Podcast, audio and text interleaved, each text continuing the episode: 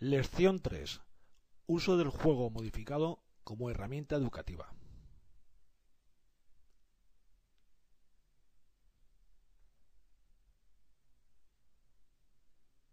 Cuando analizamos los métodos de enseñanza que se han venido utilizando en la etapa de iniciación deportiva, observamos que todos tienen un denominador común, la concepción mecanicista e instrumentalista del gesto motor.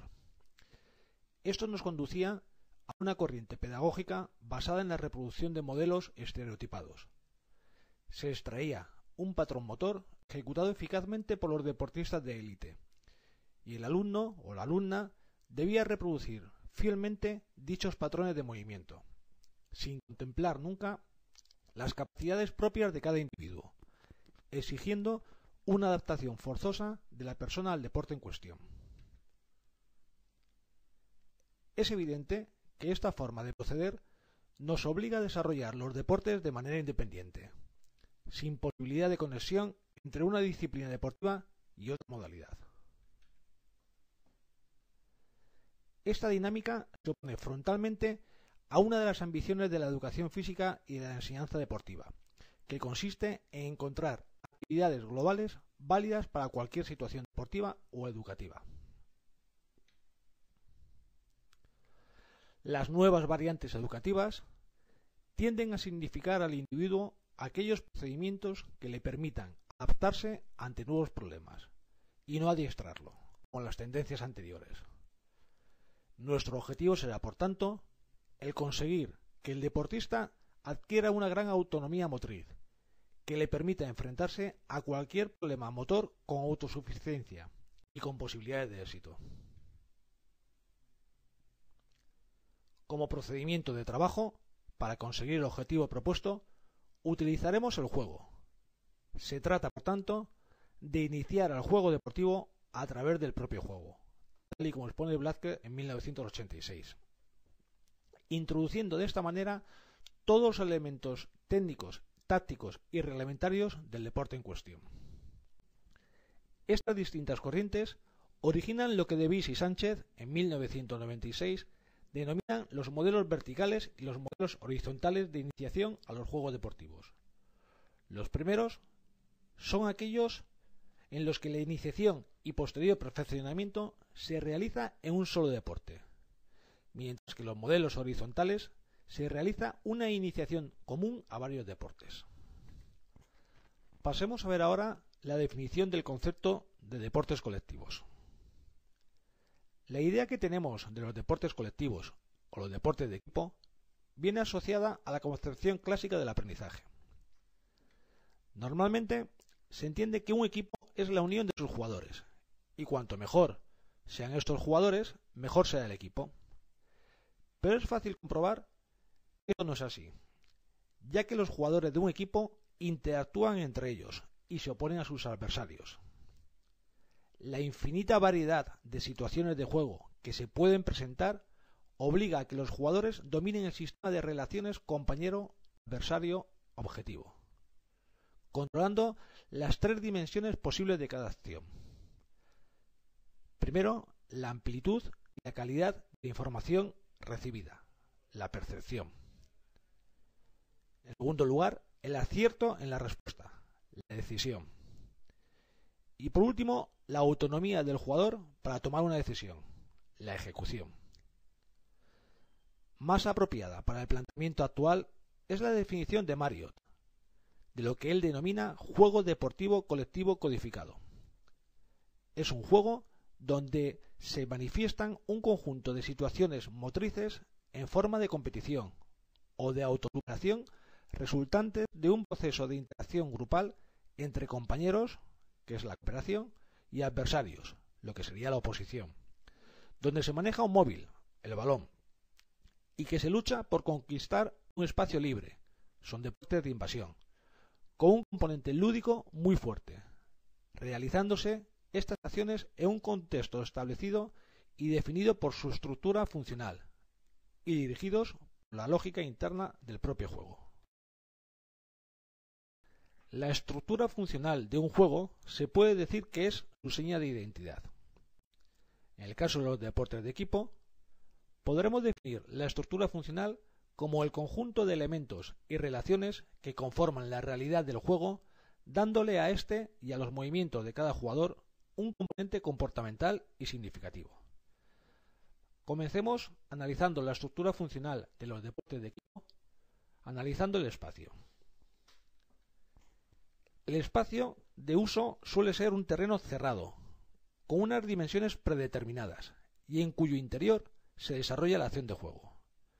Suele estar dividido en subespacios, con características peculiares, que determinan la conducta motriz de los jugadores. Además, también aparecen unos elementos fijos, redes, canastas, las porterías, que orientan hacia una organización lógica del juego. Este espacio va a ser el escenario de una lucha por su defensa o conquista, provocando una permanente interacción entre los participantes. Parlevas, en 1988, clasifica el espacio del siguiente modo.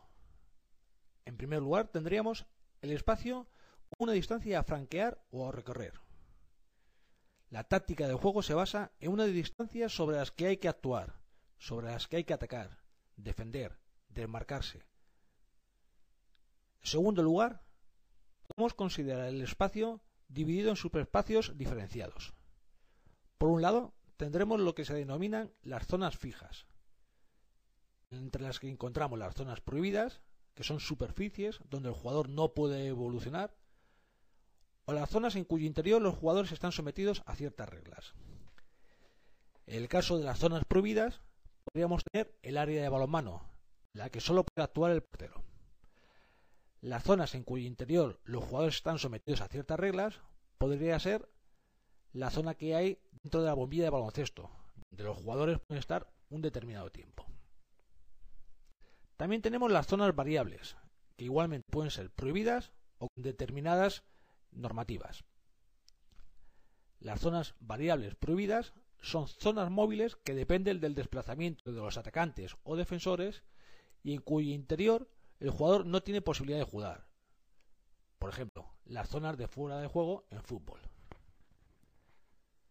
Y por último tenemos el espacio como meta a conseguir, que determina que puntúa. Estos blancos son sitios siempre fijos y corresponden a lugares ya definidos.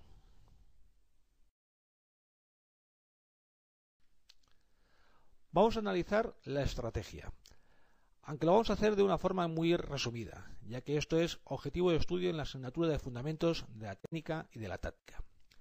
Se define la estrategia como los tipos de conducta que teniendo en cuenta todas las posibles eventualidades y sus consecuencias, puede utilizar el jugador y sirve para indicarle lo que debe hacer en cualquier situación de juego. La táctica, sin embargo, estaría definida como la realización de medios de acción aplicados a determinadas situaciones generalmente preestablecidas. Otro punto interesante dentro del análisis de la estructura funcional de los deportes de equipo es lo que Parrevas denomina la comunicación motriz. Y dice que existe interacción motriz cuando en la realización de una tarea motriz el comportamiento de un individuo influye de manera observable el comportamiento motor de uno o más participantes. Podemos entender comunicación motriz la que se realiza a través de tareas de tipo motor y se distinguen dos tipos. La comunicación de cooperación, que son aquellos actos de ayuda efectuados por los miembros de un mismo equipo. Y en segundo lugar, la contracomunicación motriz, que son los actos de antagonismo realizados por los oponentes. Vamos a analizar el planteamiento tradicional de la enseñanza de los juegos deportivos, que se fundamenta en el dominio de unas habilidades motrices específicas, utilizando como referencia el deporte de alto rendimiento. Esta filosofía venía propiciada por la consolidación costumbrista en referencia a unas prácticas y actividades concretas.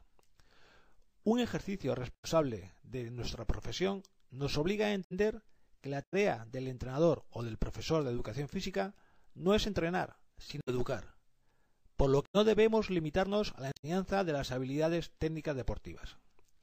En este sentido, la enseñanza de las habilidades técnicas estaban marcadas por un carácter excesivamente analítico, donde cada acción motriz se descomponía en numerosas secuencias que debían ser trabajadas por separado, para que, una vez dominadas, fueran introducidas en una situación real de juego.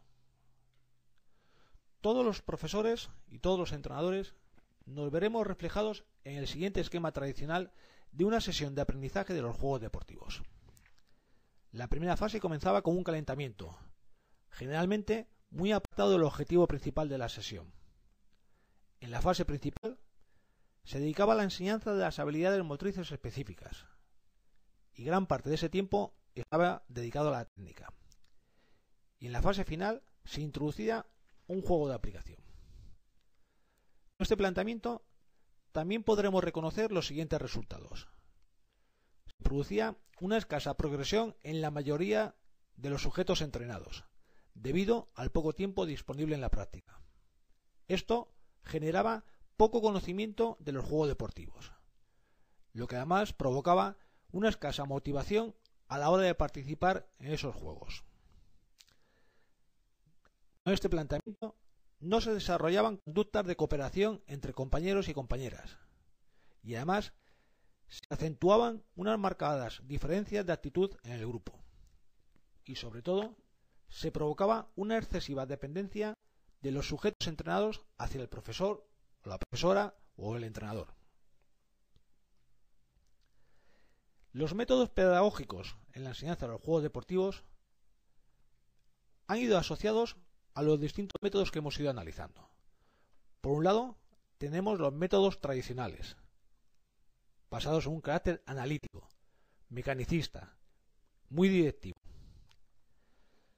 Esto nos generaba una práctica repetitiva de las acciones. La reproducción de modelos obligaba a repetir continuamente los ejercicios hasta su asimilación de las habilidades técnicas. Con el fin de estructurar dicho proceso, la corriente mecanicista guía el aprendizaje de lo sencillo, que es la técnica, a lo complejo, que es una situación real de juego. Las situaciones globales son despedazadas en pequeñas acciones motoras, fáciles de ser asimiladas. Solo se iniciará el, aprendizaje de la siguiente acción motriz cuando se domine la anterior. Es un proceso sumativo que va desde las técnicas de base a las situaciones de juego. Comenzando por el nivel 0, pasaríamos a ver las técnicas de base, una vez dominadas pasaríamos a las técnicas elaboradas y una vez dominadas estas pasaríamos a entrenar las tácticas, para que una vez dominado este, todo este proceso pasáramos a jugar una situación global. Este planteamiento excesivamente analítico puede provocar un perfecto dominio de las habilidades técnicas, pero desconectadas de su verdadera intención de juego. En los métodos activos vamos a encontrar otras posibilidades. El interés principal se centra en el proceso, más que en el resultado. Se trata de educar al sujeto, desarrollando la inteligencia motriz que le permita adaptarse a las situaciones cambiantes e imprevisibles del juego deportivo, aumentando su autonomía a la hora de optar por soluciones motrices. La base la constituye la teoría constructivista de Piaget y por lo tanto el proceso es inverso a los métodos tradicionales. En este caso se va de lo general a lo particular. El alumno o la alumna consigue el aprendizaje por la organización progresiva de estructuras, la relación interactiva con el medio aporta los cimientos de una nueva estructura. Los siguientes ajustes que se producen para adaptarse a las nuevas situaciones nos aseguran el desarrollo. Esta línea evolutiva es un proceso integrador, donde la asimilación de una nueva estructura integra la anterior, mejorándola, ampliándola. La enseñanza de la técnica solo aparece cuando es necesaria para solucionar un problema, cuando se observa que el alumno o la alumna realiza la acción motriz con una intencionalidad táctica correcta y por tanto el error de ejecución no se encuentra en las estructuras de decisión, sino en el aspecto biomecánico del movimiento. En estas corrientes metodológicas se interpreta la técnica como un recurso que favorece la consecución de unos objetivos superiores, centrados en el aprendizaje de unas intenciones tácticas.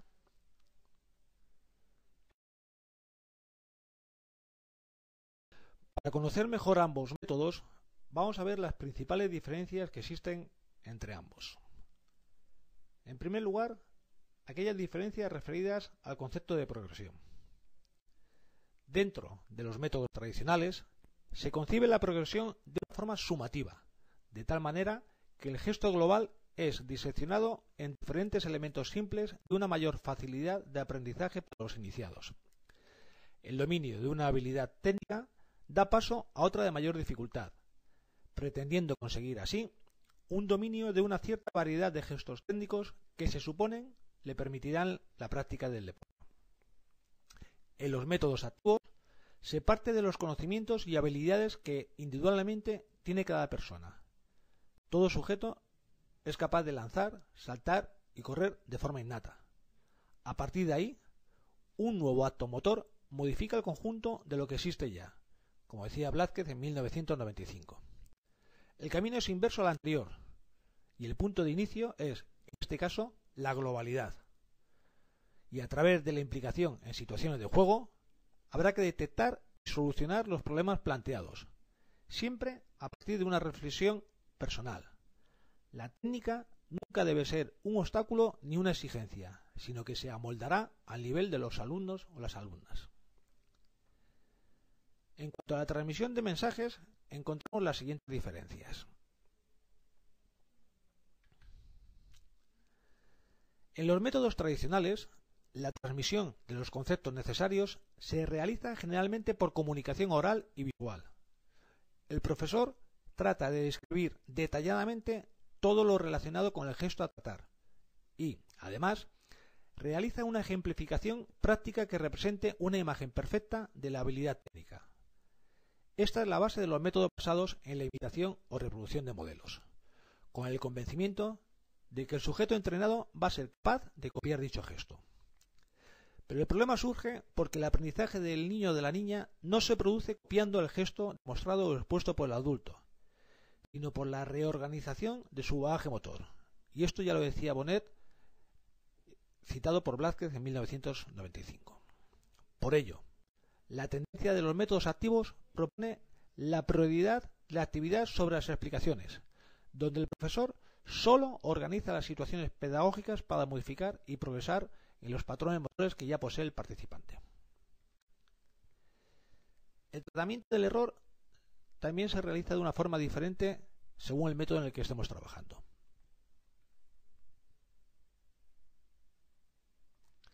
En los métodos tradicionales, relacionan la ejecución con el patrón técnico ideal.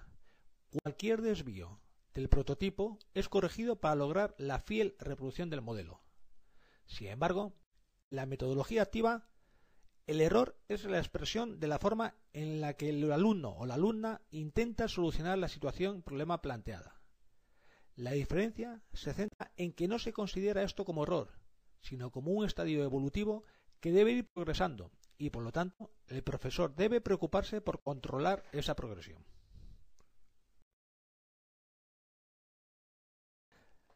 La utilización de actividades deportivas como medio de enseñanza se debe realizar asegurando el cumplimiento de los siguientes principios. Hay que plantear problemas de estimulación perceptiva para la persona, analizando toda la información recibida y discriminando lo superfluo el aprendizaje de los deportes colectivos evolucionará desde la táctica hacia la técnica. El desarrollo de las habilidades específicas, la técnica, debe realizarse siempre en situaciones parecidas a las del juego real, de forma que el alumno vea clara su significación y tenga una transferencia más clara. Hay que potenciar el lado lúdico del juego, controlando el valor competicional de las actividades para que no distorsionen el placer por participar.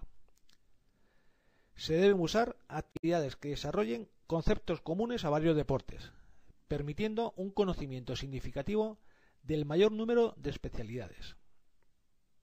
Hay que favorecer la autonomía del alumno, proporcionando las herramientas necesarias para la autogestión, tanto en la planificación de actividades, su organización, la observación, control y evaluación de la ejecución, así como la toma de decisiones a nivel individual como grupal.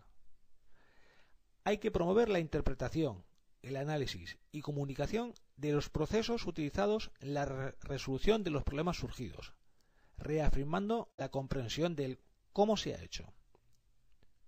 Debemos evaluar objetivamente la práctica para ofrecer una información aséptica al alumno o a la alumna. Los niveles de exigencia en la ejecución deben estar adaptados a las posibilidades del sujeto entrenado. Las normas que regulan las situaciones de juego deberán estar adaptadas a todas las posibilidades de los participantes, permitiendo la adaptación de las mismas durante el juego, con el fin de facilitar el desarrollo del mismo, pero siempre manteniendo la lógica interna del juego. Hay que organizar las actividades asegurando la mayor participación activa del alumnado. Y por último, plantear siempre las actividades de forma globalizada, usando la resolución de problemas y los métodos de descubrimiento guiado como estrategias de aprendizaje. Si queremos incidir de una manera planificada el aprendizaje de los distintos deportes, deberemos establecer una clasificación de los mismos que nos permita orientar los juegos modificados. Un buen punto de partida puede ser la clasificación de Domingo Blázquez, que hace en 1986. Estructura el juego yendo del juego libre y espontáneo hasta llegar al juego reglamentado. En el primer nivel, el juego libre se realiza fuera de la influencia del profesor o del entrenador. Luego se pasa al juego de organización simple, donde apenas existen acciones de comunicación motriz. Son acciones de tipo individual, por lo que no aparecen situaciones de cooperación, colaboración u oposición. La reglamentación y el uso del espacio son muy sencillos. Un tercer nivel sería el juego codificado. Aparecen las acciones de colaboración y oposición, aunque todavía no existen acciones de oposición directas. Surge la alternancia de marcaje y desmarcaje, así como la estrategia vista desde la perspectiva grupal. Aumenta la complejidad del reglamento. Luego estaría el juego reglamentado. A las acciones de colaboración entre compañeros se suman las acciones de oposición respecto al adversario. Aparecen distintas subzonas de utilización variada del espacio. Hay una reflexión conjunta del equipo sobre las acciones a utilizar. Por lo tanto, la reglamentación ya es compleja. Y por último, estaría el deporte propiamente dicho. La utilización del juego que se hace en este planteamiento se puede encuadrar a mitad de camino entre el juego codificado y el juego reglamentado. Para ello, habrá que incidir sobre los siguientes aspectos. En primer lugar, el conocimiento práctico de los juegos deportivos. El conocimiento práctico es básicamente ser capaz de hacer algo, como decía Davis en 1992. Se trata de conseguir un aprendizaje comprensivo de las habilidades deportivas, entendiendo y comprendiendo los procedimientos utilizados.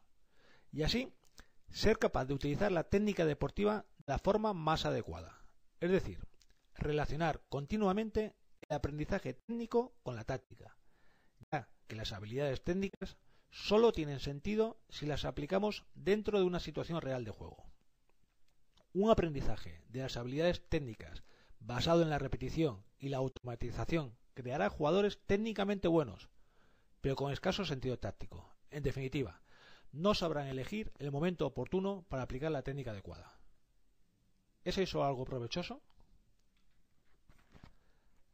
En segundo lugar, vamos a ver la evolución que tenemos que hacer de la táctica a la técnica. El contexto donde se desarrollan los juegos deportivos nos impide prefijar las respuestas motrices idóneas para cada problema. La interrelación existente entre los compañeros, adversarios, móvil, espacio, reglamento, es decir, todos los elementos que conforman la estructura funcional de un deporte, abre el abanico de soluciones motrices de forma considerable. Las reglas de juego ya marcan la aparición de los problemas motrices que hay que solucionar, sin poder, a priori, ofertar una sola respuesta correcta. Las personas deben de iniciar el proceso analizado las variables que surgen en el juego, para ser ellos los que realicen la posterior toma de decisiones. Primero, habrá que saber qué gesto debo hacer y cuándo hacerlo, antes de cómo hacerlo. El aprendizaje de los juegos deportivos progresará desde un énfasis de la táctica a un énfasis de la técnica, aunque serán necesarios mínimos conocimientos técnicos para el aprendizaje de los elementos tácticos. Una vez determinado el marco conceptual donde vamos a movernos, necesitamos una serie de herramientas para su puesta en práctica. Respetando uno de los principios metodológicos elementales, dichos instrumentos deben de asegurar una progresión correcta, por lo que han de tener un carácter abierto y flexible, capaz de adaptarse a las posibles variantes que surjan. Numerosos autores proponen los juegos modificados, que se encuentran a mitad de camino entre el juego libre y el deporte en sí. Los autores Thorpe, Bunker y Almond definen el juego modificado como la actividad que ejemplifica la naturaleza de un grupo de juegos deportivos, maximizando los principios tácticos y o reduciendo las dependencias técnicas de los juegos deportivos. A partir de ahora, siguiendo con las anteriores clasificaciones y centrándonos en los deportes colectivos, vamos a utilizar el concepto de juego táctico en atención a la priorización de objetivos del juego elegido. El carácter abierto y flexible de los juegos tácticos permite al entrenador introducir los elementos necesarios que aseguren la progresión, ya que los juegos tácticos deben relacionarse unos con otros, evolucionando en sus exigencias. Esto es lo que diferencia a los juegos tácticos porque siempre van de la táctica a la técnica. Pero las ventajas de los juegos tácticos van más allá del mero aprendizaje táctico. La utilización de estas actividades nos permitirá una participación conjunta de todas las personas al reducir el contenido técnico, los de mayor y los de menor actitud técnica, potenciando de igual manera los aspectos coeducativos, ya que permite el trabajo de grupos mixtos nos va a permitir adaptar los juegos a nuestras propias necesidades, tanto de material como pedagógicas. Pero las ventajas de los juegos tácticos van más allá del mero aprendizaje táctico. La utilización de este tipo de actividades nos permitirá la participación conjunta de todas las personas entrenadas al reducir el contenido técnico. Los de mayor y los de menor actitud técnica podrán participar conjuntamente, potenciando de igual forma los aspectos coeducativos, ya que permiten el trabajo de grupos mixtos. Nos posibilita la adaptación de los juegos a nuestras propias necesidades, tanto de material como de espacio, como pedagógicas. Y por último, nos posibilita la potenciación de la implicación de los alumnos y las alumnas en el proceso de aprendizaje, ya que se les permite adaptar y establecer las normas necesarias por ellos mismos. Dentro del análisis del juego modificado, vamos a ver la función que cumplen estos juegos. Nos va a permitir que vivencien conductas de contraste, como puede ser el atacar y el defender, la cooperación y la oposición, el desmarque y el marcaje, el perseguir, el escaparse, el derribar, el desposeer al jugador con balón, etc. Nos permite que mejoren sus capacidades perceptivas, tanto de percepción visual, ampliando su campo visual, la capacidad perceptiva de anticipación, desarrollando la percepción espaciotemporal, la atención permanente ante estímulos de entorno variable, duración como en intensidad, la atención selectiva de una parte del entorno, la percepción y representación mental del espacio sociomotriz del deporte elegido, desarrollaría la memoria espacio eh, psicomotriz. También nos permite la mejora de la capacidad de la toma de decisiones, ya que les posibilita la intervención con tiempos de decisión variables, modificando los tiempos de decisión, que observe de respuestas alternativas, que seleccione esas respuestas, que asuma decisiones permanentemente, que él sea capaz de rectificar decisiones en función de, que evalúe el riesgo de sus decisiones, que jerarquice las decisiones. Otra posibilidad que mejore su sociomotricidad, ya que asume responsabilidades, de roles, de normas, que mejore su sentido de colaboración, que facilite su relación grupal, que mejore la habilidad competitiva, facilite la iniciativa, la espontaneidad, la creatividad, que asuma la motivación, que mejore la capacidad de comunicación motriz, que desarrolle estrategias según las consignas que recibe, que aprenda a valorar el éxito y a sobreponerse al fracaso. También va a favorecer su autoevaluación, ya que afirma conductas de autoevaluación y autocontrol. Se autoevalúa sus propios recursos y capacidades en la acción del juego. Establece niveles de comparación y contraste con otros jugadores. Globalmente, mejora la capacidad de pensamiento táctico individual. Algunas de las características que identifican y diferencian al juego táctico de otros niveles de juego más simples son las siguientes. Pretende desarrollar conductas o intenciones de juego, más que modelos técnicos de, de ejecución, dentro del contexto global del juego, entendiendo como tal la lógica interna en la comunicación motriz del deporte elegido. Es la manifestación más significativa del juego. Existe un objetivo común claro, tanto de cooperación como de oposición. En la lógica interna de estos juegos se deben proponer conductas e intenciones de juego de contraste. Y el juego debe tener objetivos para atacantes y defensores. Hay que dignificar los roles, sus roles de atacantes y defensores. Por ejemplo, el equipo A consigue 10 pases más 8 eh, intercepciones. Son 18 puntos. Y el equipo B, 8 pases más 4 intercepciones. Consigue 12 puntos. Suelen tener un código de comunicación motriz más complejo. Podemos pasar el balón hacia adelante y no hacia atrás. Se puede progresar votando hacia adelante, pero no hacia atrás. No se puede pasar a quien me pasó. No se puede pasar al anterior jugador que me pasó. Un elemento del código de comunicación son las reglas. Suelen tener una red de comunicación con muchos elementos en el entorno espacial. Por ejemplo, el número de compañeros, el número de oponentes, el número de balones, áreas o espacios limitados o condicionados, interposiciones móviles, jugadores que se van desplazando por el espacio, o interposiciones estáticas, objetos que dificultan el desplazamiento, etc. Hay diferentes grados de exigencia de la capacidad perceptiva visual, debido a la atención a varios elementos del entorno. También hay diferentes niveles de dificultad en la memorización de consignas, porque va aumentando la complejidad del código de comunicación en cuanto al número y complejidad de las consignas a recordar. Y su organización no hay grupos de espera ni eliminados. Siempre existirá una participación